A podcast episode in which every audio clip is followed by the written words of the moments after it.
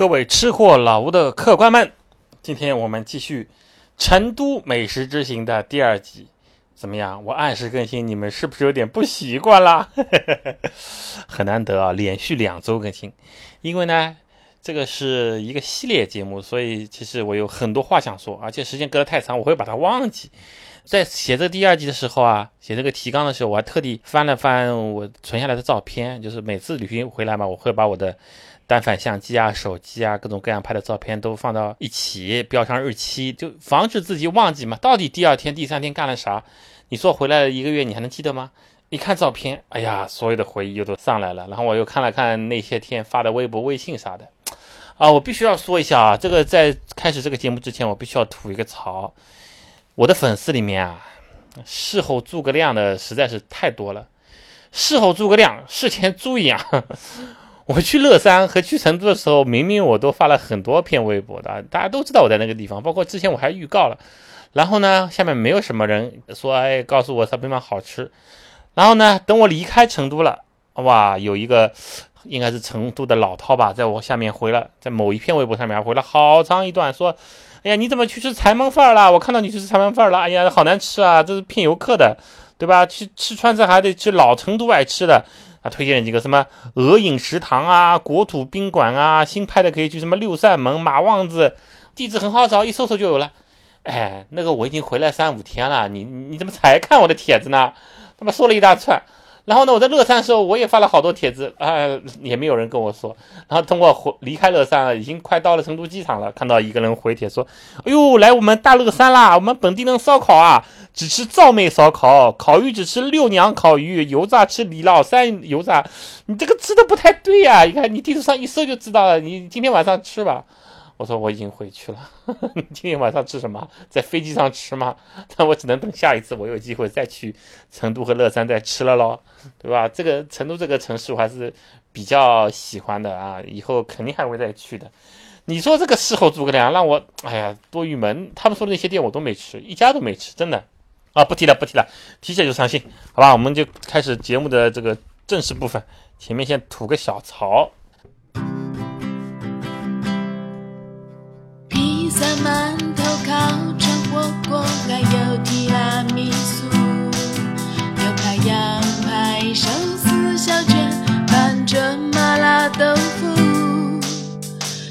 就算飞过千山万水，我也要吃到满足。拥有美食，我很幸福，幸福的像一头猪。这就是吃货老吴。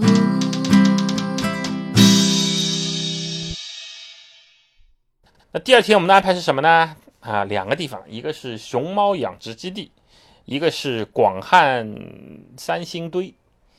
哎，这个两个地方很有意义啊。首先，我是一个爱逛博物馆的人，这个大家听过我之前节目都知道，对吧？我去各个地方，只要有博物馆，有好的，包括在西安和掉，就几乎像老鼠掉在米缸里面。那个陕西博物馆，我大概就逛了大半天，像差不多一天啊。然后那个碑林啊博物馆什么都去了，对吧？那到了。成都，我一看，哟，成都博物馆挺多的，什么金沙遗址什么，对吧？但三星堆给我印象尤为深刻啊，就是在之前了解了一下这个地方，一定要去。这个地方呢就比较比较远，一定要开车去，这也是我们为什么租车的原因。然后那条路上面呢，哎，熊猫养基地，哎，顺路的。啊，那熊猫的肯定要看了。你来了成都不看熊猫怎么行呢？对吧？国宝，你别的动物园里面最多看到一只两只熊猫，了不起了。你包括上海动物园，那包括什么地方动物园，很大的动物园，它有两三只熊猫就不错了，对吧？你国外的话，你要租一只熊猫，他不买给你，租一只熊猫去就是一年要交好几百万美金啊，对吧？在一个某一个地方也租了一只中国熊猫来放在那个地方，这个动物园马上变成热门。啊，从一个冷冷清清、无人无人观赏的一个动物园，马上就在当地变成热门了，是不是这样？那这个熊猫养殖基地里面，你可是好好几十头，将近对吧？据说有几百头熊猫的，但当然外面看到的肯定有几十头嘛，那必须要去。哎，这两个呢，基本上在一条路线上，在这个成都出市区啊，它是向北走那个那个方向，对吧？好，挺好，那就安排了。那第二天一早起来，我们呢就去吃了个早饭。把车从地下车库开出来，付了六十四块钱啊，然后吃什么早饭呢？正好在这个朗峪旁边啊，有一条小路，它是在太古里背后的一条小路。哎，我觉得成都有城市有这一块啊，让我哎，感觉挺好的。这块在在北上广可能就比较少，就是说它兼容并蓄，对吧？它不是说像上海这种所有的旧东西都拆拆拆，我全要变成新的、崭新的啊，美好的、高大上的，对吧？它在太古里背后这么高大上的地方背后就有一条小巷子，这巷子也挺乱、挺脏的，但是呢，开了很多。哎，小门帘儿，有的是吃早饭，有的是吃晚饭啊。小草也有，有麻将室什么，对吧？成都人爱爱打麻将嘛，有个空地方就可以打麻将，对吧？还有一些水果摊什么，哎，挺好的。我就到那边去，看到有一家就是顺成大碗面，就是招牌，也就是土土的那种啊。为了一开间门脸啊，里面老板娘的很很辛勤的又做服务员又在烧。我看看还还这个锅碗瓢盆还挺干净的，就进去吃了。啊，我跟我那个同行的，他吃了一个牛肉米线，我吃了一个红油抄手。呃，很多人在网上也写攻略说，红油抄手嘛，一定要吃什么什么哪家的，对吧？这个水饺嘛，要吃哪家的？麻婆豆腐是哪家的？哎，我觉得在成都这个美食水平啊，普遍比较高的地方，倒没这么多讲究。我在这个顺成大碗面上，好像是几块钱，反正就几块钱，不到十块钱，吃了一碗红油抄手，感觉味道很好啊，红油香正。这个抄手啊，皮嫩，对吧？李秀明那个馅也挺鲜的啊，肉馅的，就非常好啊，吃的很满足啊。那我那朋友吃的这个牛肉米线，他也很满足啊，他觉得非常好吃，对吧？虽然米线不是成都的特产，吃舒舒服服的，两个人加在一块儿都没到二十块钱，十几块钱早饭吃定了，好，然后很满足，就开车前往熊猫养殖基地。呃，在这个地方呢，我一定要。表扬一下成都的这个旅游景点。成都旅游景点，第一，它停车费不是很贵；第二，它门票不是很贵。一般在网上买一买，像熊猫养殖基地好像是呃六十几吧。最贵的那个是什么？最贵的好像是武侯祠吧，七十块钱，对吧？别的反正都还可以啊，都是几十块钱的。你想，我以前去过很多地方，像那种黄山什么的，都都两百块钱，对吧？这门票，什么一个乌镇要要一百五，对吧？一个西塘要一百，反正都都非常贵。那和这个比起来，成都这几个著名的还是蛮便宜的。那个三星堆好像更便宜了，是吧？三三四十块钱多少钱？我我记得不太清楚了，反正不是很贵，停车费也就是十块钱随便停或怎么样的，对吧？这个就正规停车场在边上的，官官方的那个，哎，都挺好的。然后呢，也没有景点里面发现那种宰人的啊或者干嘛的，都一切，哎，维持的还不错。可能这些个是呃旅游是成都的名片吧，这块市场都还能蛮好的。那相对来说，西安旅游市场呢就会略微乱一点。之前不也报道过吗？很多人。到西安去看了假的兵马俑，对吧？在那个什么旅游集散地，会有一个车说哎，这是去兵马俑的了，开开开开到那个地方去，然后其实是农民自己挖了一个地窖，对吧？放了几个假的兵俑，带你去看，到这这是兵马俑一号坑，两号看完以后，呃，回来了，人家拍着回来，哎，感觉好像和书上写的不太一样嘛，那这算是看过兵马俑了吗？后来再发现自己是看假的兵马俑。啊，这个好像成都那个方面还是蛮好的啊，那我们就去了熊猫养殖基地。哎呀，这熊猫真的好可爱。你说熊猫具体来说，它到底为什么那么受欢迎，你也讲不清楚。熊猫养殖基地里面挺大的，它就像一个大公园，它它其实不太像一个动物园，很大公园，竹子对吧？竹林小道，哎，挺舒服的，慢慢走走，你当它逛公园，那走走走会有一个比较大的一个园区。就是那个造了一个假山啊、石头啊、木头啊，里面会有几只熊猫在那里睡觉，对吧？这个嬉戏，反正就跑来跑去。对，是室外的，室外它有一二三四，大概有四片场场地。然后呢，还有几个室内的，室内的什么，呃，熊猫的这叫养育的那个产房一、产房二，什么什么什么，还有很多刚刚长得还不大的那个熊猫在那里面啊吃竹子睡觉。哎，反正熊猫我感觉和考拉差不多，哎，一天大概有十八个小时在睡觉，大概有四个小时在活动。因为我们一路上看过去，我大概陆陆续续看了二十只熊猫吧，有坨在一块了，有单独的，对吧？真的就是就是睡觉，睡觉，睡醒就吃吃吃吃啊，吃饱了就睡。而且他们这个睡的姿势啊，就就毫不讲究。比如他在一个竹榻上面对吧？那就睡着睡着挺好，四仰八叉的睡。然后呢，突然之间一只脚掉下来了。就荡到下面去了，他也不管，就荡那儿睡。过一会儿头咵一下子 也荡到那个支架下面去了，他也不管，就头搭在那儿睡。我我好怕他脑充血哦。有的时候他他那个那么那么胖的身体啊，嘟噜嘟噜嘟噜嘟噜到地上了，他稍微嗯晃一晃，哎，怎么掉到地上来了？然后他继续睡，反正就像一坨橡皮泥一样随遇而安。躲到哪儿哪儿就睡。哎呀，真的好可爱啊！我们还看了一只熊猫，这个吃竹子，我就呆呆的看了二十分钟，就它那儿吃竹子啊，先是站着吃，再是坐着吃，再是躺着吃。你你说这个熊猫为什么这样的魅力呢？为什么这么有意思呢？就它吃个竹子，我竟然竟然能这个目不转睛的看二十分钟，好神奇哦，对吧？然后呢，在这里面还闹了闹了个笑话，因为它熊猫里面管很多嘛，那场外的、在室外的、室内的，那有个标牌，前面就叫小熊猫，我就自作聪明了，跟朋友说，我说你看小熊猫。就是小的大熊猫，哈 哈就是小熊猫小的时候，不是你在动物园看到那个那个小熊猫啊，就是那个像像像浣熊一样，像小小干脆面浣熊一样，那个小熊猫不是的。我说这个是熊猫养殖基地，里面只有大熊猫，所以你看它前面指的小熊猫一号产房，那个是指的是刚刚生下来的熊猫。走，我们去看一看。嘿，我很相信啊。然后我们快步走到小熊猫产房进去一看。真的是小熊猫，就是那个干脆面小熊猫啊，尾巴很长的，有一节一节的，那个咖啡色的，对吧？棕色、咖啡色的那个，它竟然真的是小熊猫，它不是小的大熊猫。哎呀，我自作聪明了一下。你们知道小的大熊猫它们真正的名字叫什么吗？就是在这个熊猫养殖基地里面的标牌，对吧？包括它这个房间门口挂的那个牌子，它真的名字叫不叫小熊猫，叫幼年大熊猫。所以大熊猫、幼年大熊猫、幼年小熊猫、小熊猫，这是四种东西，大家明白了吗？自己理解啊，不明白的自己理解。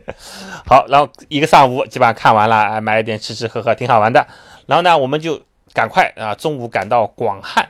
广汉呢是成都边上的一个，广汉是市还是广汉是县啊？反正就是一个地级市吧，或者是地级县吧。到那边好饿，大概一点半，说哎呀，我们等会儿还要逛那个三星堆，可能还逛很久，我们先找个小饭馆吃吧。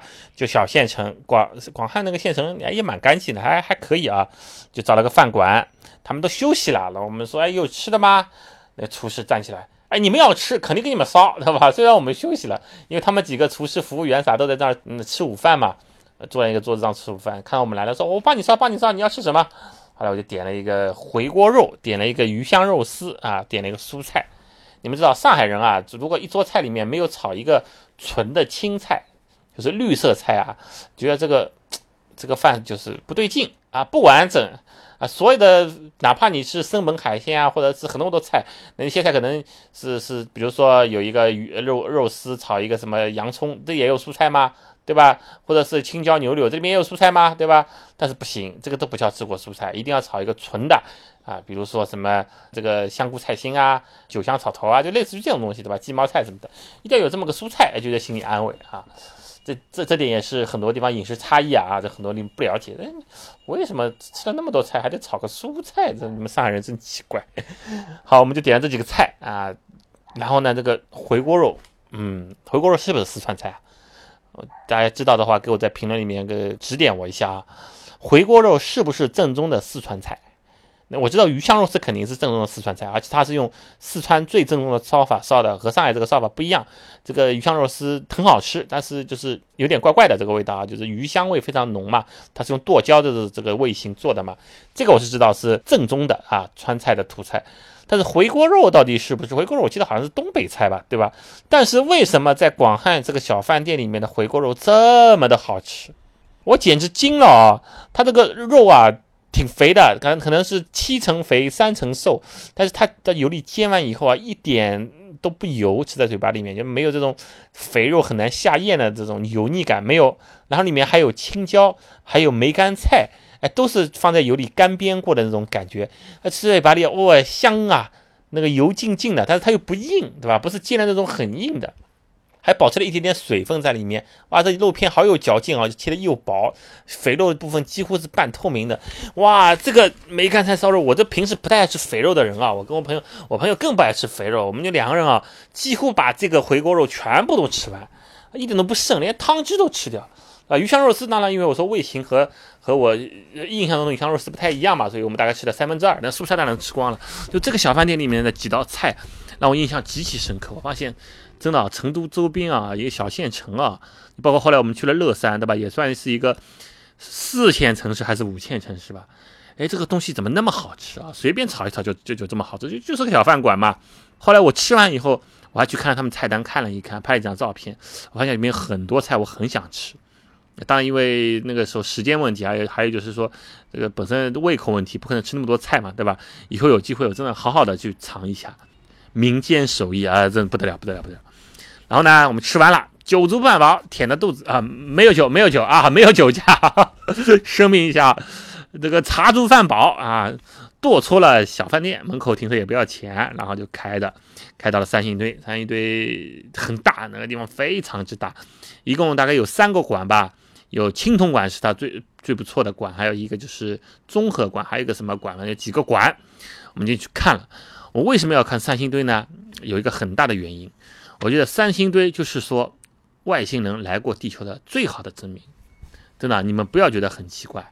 我一直觉得人类的文明是外星人栽培的，或者说是就是我们很多科幻片里所称的叫二次文明，因为地球四十六亿年了。怎么怎么怎么可能人类文明只出现过一次呢？就很有可能就是在几千万年前，对吧？或者几百万年前，人类已经进化过一次了啊！从猿到人，从人到到现代人啊，还是发明了什么火车、飞机、飞机、火箭这里，已经这么进化过一遍了。然后那个时候呢，出现了一些灭绝地球的大事件啊，比如就像那种灭绝恐龙那种什么小彗星撞地球一样，人类那个时候科技呢？他已经可以离开地球了，对吧？他已经可以躲到别的地方去了，躲到别的星球去了。然后呢，又过了几百万年，甚至上千万年，重新剩下的那些物种，那些灵长类又变成，又进化成了人类。那灵进化成人类以后，在人类的每一个阶段，那个。过去的第一次文明的人就觉得，哎呀，你们这进进进展的太慢了呀，怎么怎么回事呢？原始人进化了两万年才到商朝，对吧？那没啥变化，只会用石器。哎呦，这个最多刻两个甲骨文了不起了。来来来，赶快来帮你们一下。所以你看，人类这个科技啊，文明的历史啊，发展它不是不是循序渐进的，不是一个很。平滑的坡度前进，总是到了一个地方，噌跳一下上去，对吧？像像到青铜春秋战国，突然出现了青铜器，那青铜器精美啊！之前都是奔凿斧锯凿一凿，那个石头什么乱七八糟，就这个陶罐啥的就就已经很好了。到了青铜时代，突然之间什么都会有，毛也会有，汗也会了，对吧？我跟董老跟大家说，青三三星堆里面的那个镇馆之宝，啊，什么都会了，做的精美无比，对不对？一下子一下子蹦上去了，然后战争开始都用冷兵器了，都很厉害。啊，过了一段时间，啊，到发人类发展了一一两千年都没什么变化，一直用青铜，最多后来用铁，对吧？用点瓷器。忽然工业革命开始了，对吧？蒸汽呀，什么什么，哐一下子又往上冒了一下，哇，出现了一批的大师，然后突然进入了机械时代，什么东西都有机械了，汽车也有了，火车也有了，啥也有了，炮弹也有了，对吧？坦克也有了，机枪也有了。你看，就就因为那边发展嘛，中国没有发展嘛，对吧？就打过来，就打的就焦头烂额，就完全不是一个时代了，对不对？好了，到到了二次大战以后，对吧？通一下又冒一下，你看原子弹出现了，所有的核能到现在量子力学，是吧？这都是就是一下一下的，一下一下突然之间爆发了。这这个怎么突然之间爆发？就就是呃第一次文明那些人类回来派了几个人啊教了你们一下，对吧？帮你们拔一下，拔一下高，像爱因斯坦那种都都是外星人，对吧？都拔一下高。然后让你们赶快赶快发展，赶快发展，对吧？看看看的太着急了，怎么都不发展，对吧？你说古代，你从你春秋战国开始，对吧？到明朝，你说有什么有什么变化？人类的科技有什么变化，对吧？几乎没有变化。那时候有马车，到了明朝还是有马车，对吧？那个那个时候就就有这个这种这种冷兵器，到了明朝还是冷兵器，对不对？那个时候的房子就是木头造的，上面放瓦，到了明朝还是那样。几乎没变化，但是后来你看，一下子就发展了，对吧？突然之间就全世界就变成进入现代化了，对吧？大家觉得是不是？这很很奇特，哎，很奇特。那个春秋战国以前更更是的，都是原始人，都在挖地窖呢，对吧？到了春秋战国，忽然之间啊，就会造阿房宫了，对吧？就会造长城了，就会什么什么什么都会造了，对吧？国外就会造金字塔了，对吧？好，这个不说了，我就深信深信外星人，这个外星人就是之前的人类嘛，第一次文明的人类就是帮助过地球。那么证据是什么呢？我们去看三星堆，三星堆里面啊有两大镇馆之宝，真的是非常神。第一个叫青铜神树，大家有没有看过《盗墓笔记》啊？啊，这个沙海啊，什么《盗墓笔记》里面，它里面写过一一个这个，在一个墓里面有很高很高几十米高的一个青铜神树，对吧？大家往上爬的这个树丫上面全部是青铜做的，有什么暗器啊，有什么机关什么的，好好好像他说是几百米高，在三星堆著名的那个。馆里面，它的镇馆之宝在这个馆的中央，就是一一棵高大概十几米的青铜神树，是用青铜做的，哎呀，枝桠繁茂，上面都刻着龙啊，刻着鸟啊，刻着什么东西。你在上面看，你抬头就看不到这个树顶哦，极其震撼啊！这可是在两千多年以前啊！你说人类已经闹能造这么高的青铜树，而且它肯定不是一次浇灌的嘛，对吧？它用用了什么铆接技术、套接、焊接技术，哇，太可怕了！一看，这绝对不就是就超越当时科技，那想都不用想，那就是就是外星人，对吧？然后在它的青铜碗里面还有那个大面具，好大好大的面具，大概是相当于。就是你如果把它这个面具当做是真正有人戴的话，应该是巨人啊，巨人族的这种啊，里面有这个眼睛凸出来的千里眼，有耳朵特别大的顺风耳，这不就是外星人的写照吗？对不对？还有那种金杖，那中国古代从来就不用金杖的，那中国古代一定一直一直是以玉器或者说是以那种铜器，对吧？为为为这个至尊的，金子在这个。大概在唐朝以前都都根本上不了台面，但那个时候，对吧？在春秋战国时期，就有一根金杖，纯金做的，而且金杖肯定是这种礼仪的象征吧，对吧？地位的象征吧。你想想看，那个时候我们都是以爵、以尊、以鼎作为象征，哪有个金杖呢？这个是外星人遗落在地球上的一根杖子，对吧？是不是这个道理？我跟你说，所有的传说皆有原型。古代人他没有那么大的想象力，说我纯粹就是凭空编一个传说出来，像这个《山海经》里面什么精卫填海，对吧？夸夫昨日，那么后羿射日，这这都是有原型的，这一定是有原型的，对吧？他因为当时的人理解不了这个原型，这个真正的事情，所以他就把它编出来。你看后羿射日，明显就是太空战争嘛，对吧？天上那个九个太阳哪是太阳呢？呃，宇宙飞船嘛，对吧？这个他们会发射激光，会发射什么东西都非常热嘛，把那个地方都烤焦了，对吧？把这个说九州都烤烤焦了，对吧？都寸草不生。然后后羿嘛，肯定就是帮地球的一个外星人呢，或者是其他的一些，就是说我说异次文明里面的人类了，来帮地球人打，对吧？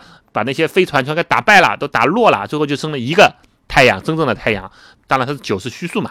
中国古文里面三六九是虚数，就打败了很多很多的这个这个宇宙飞船，最后剩了一个太阳正常了。然后这个这片土地，这个神州大地又开始啊繁茂起来了。这对吧？这不就是太空战争吗？那你否则后羿射日，你说古代人会凭空想出来九九个太阳吗？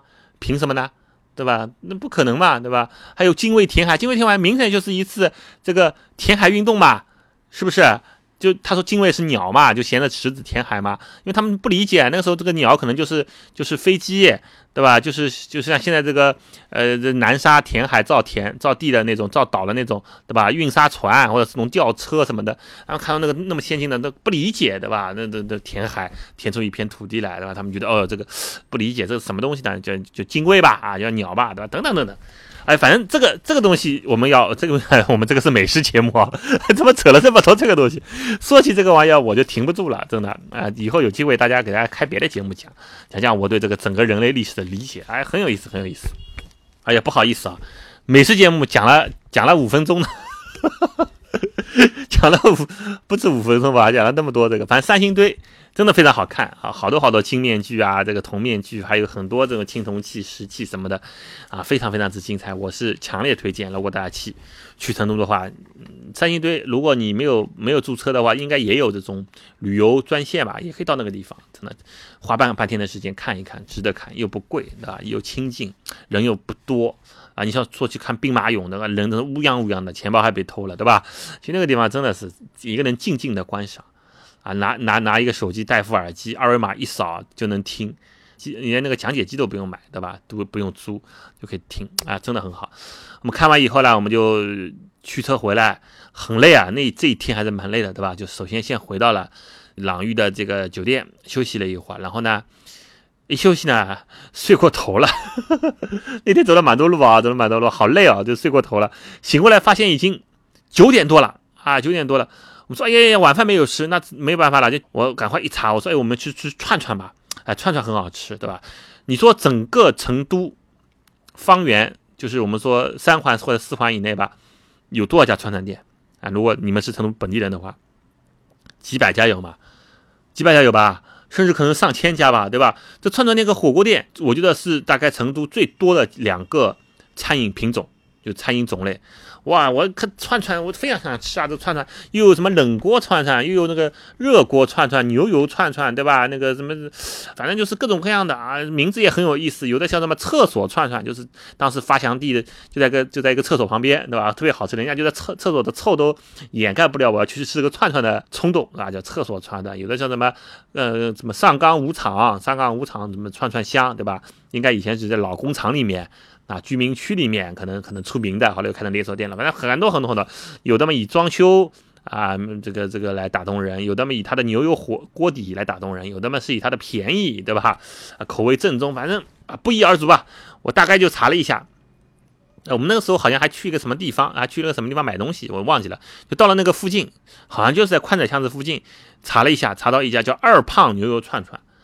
这家店呢，在点评网上的评分是蛮高的，但是我看了各种攻略，包括后来那个成都朋友也跟我说，他他们好像并不是很推崇啊，没有说特别推崇这家店。这家店也没有什么连锁店吧，那么就就这么一家单店，那装修的蛮有意思的。它的主打就是说我这个锅底就是牛油锅底，一个锅底五斤牛油，我的天哪，五斤牛油是什么价钱？这买一买也老贵了，对吧？这特别香。到了那个我们骑自行车嘛，也到了那个地方就十点了，十点了。看看店还开着，哎呦，好高兴啊！像这个店可能是要开到凌晨的。进去两个老板，两个老板呢就两个胖子，对吧？因为他叫二胖嘛，就挺胖的嘛，在那边说：“哎哥，你你们要吃啊？我这个我们十点半关门了，还有半个小时，你们来得及吃吗？”我跟我朋友相视一笑，哈哈，半个小时够了。你们是没有看到我们吃东西的速度。我说只要你们做得好，我们就来得及吃。那老板说那没问题啊，我们就这个锅底烧热就上来，对吧？你们自己先去拿串。啊，我进去一看，哎，装修的挺漂亮的，以这个火红啊、橙黄啊这种颜色为主，让人看了就很有食欲啊。因为红黄橙这种颜色都很能引起人食欲食欲的。然后这个门口大招牌那种。有有有一点像版画的那种风格的，对吧？漫画的版画风格，什么就牛油为王，什么什么这些，这种进去真的好香。还有几桌人在吃，我们就到那个冰柜那边拿那个串串啊，哇，这个串串真的，一看就是很新鲜。啊，一根一根一根，他这个客户倒是都是称重量的，就是穿这个签有多少重量。以前是数签，后来大家发现数签实在太累了，对吧？一桌吃了两两两三百根、三四百根签，这数数的手都算死了，就索性就把签全全部拿起来称分量，对吧？因为一根签的分量是固定的嘛，我一称大概多少签就算你钱就行了。啊，我们就那拿各种各样的。还有这个香菜牛肉了的，麻辣牛肉的，各种内脏啦，各种肠子啦，血啦，对吧？还有一种东西叫菌干，哎，拿了好几串的，这当特色啊。很多串串店，很多成都的串串店都是以他说他的菌干为命名，或者是它特色，什么小菌干串串那种，对吧？啊，拿了好多好多一大把，然后以后呢还点了两瓶维 E 豆奶，好像据说。解辣维 E 豆奶是最好的，对吧？大豆蛋白挺好的。他们又上了这个油碟，油碟也是啊，像像那个易拉罐一样的啊，这个每个人一罐的，不是那种在壶里面倒出来的，就看上去很干净。餐具都放好了，那牛油锅开了，拿上来，哇，这个香味道，我跟你说啊，特别是我们已经饿到十点才吃了晚饭，对人的冲击，我到现在讲到这一段。我鼻子里还有一股牛油的香味，真的，我好想去吃。明天我决定就去吃，啊，我我们家附近开了一家蜀大侠啊，就是我们最后一集要讲的啊，我们去吃的火锅蜀大侠，我明天一定要去吃蜀大侠，忍不住了有点。好，就就就非常香了，我们就放那个串放在里面烫烫，有些串就不用时间很长，那烫烫几下就可以吃了。然后把这个东西撸下来，放在这个油碟里面，油碟一般来说呢很有讲究，必须要是原装的香油。对吧？每家店都会定制的，然后里面放蒜泥、放香菜末、放葱、放一点点蚝油调调味，啊，把它调起来，这也很能解辣。因为东西它很辣很烫嘛，你浸在油里面，它外面包了一层像油膜一样的，你吃在嘴巴里面味道不会变，但是呢就不会烫到你，也不会特别的辣到你的喉咙、喉管，对吧？就这样，我们吃，哎呦，好香，牛肉嫩，是吧？这个肠子脆，啊，反正特别好吃。那个菌干。哎呀，我朋友一边吃菌干，说：“哇，一个这个菌干好好吃啊！哎，这个菌干是什么东西啊？到底我们上海怎么没有的啦？” 我我也我又自作聪明，我 这一天我自作聪明了两次。我说菌干嘛，肯定是就是成都当地的一个特产嘛，啊，外外面都没有的吧，其他地方都没有的啊。我吃着吃着感觉好像这个回答太牵强了，你也是自己编出来的。后后来我吃到一半，我借口上厕所，我去问老板，我说：“你们这里的菌干到底是什么？”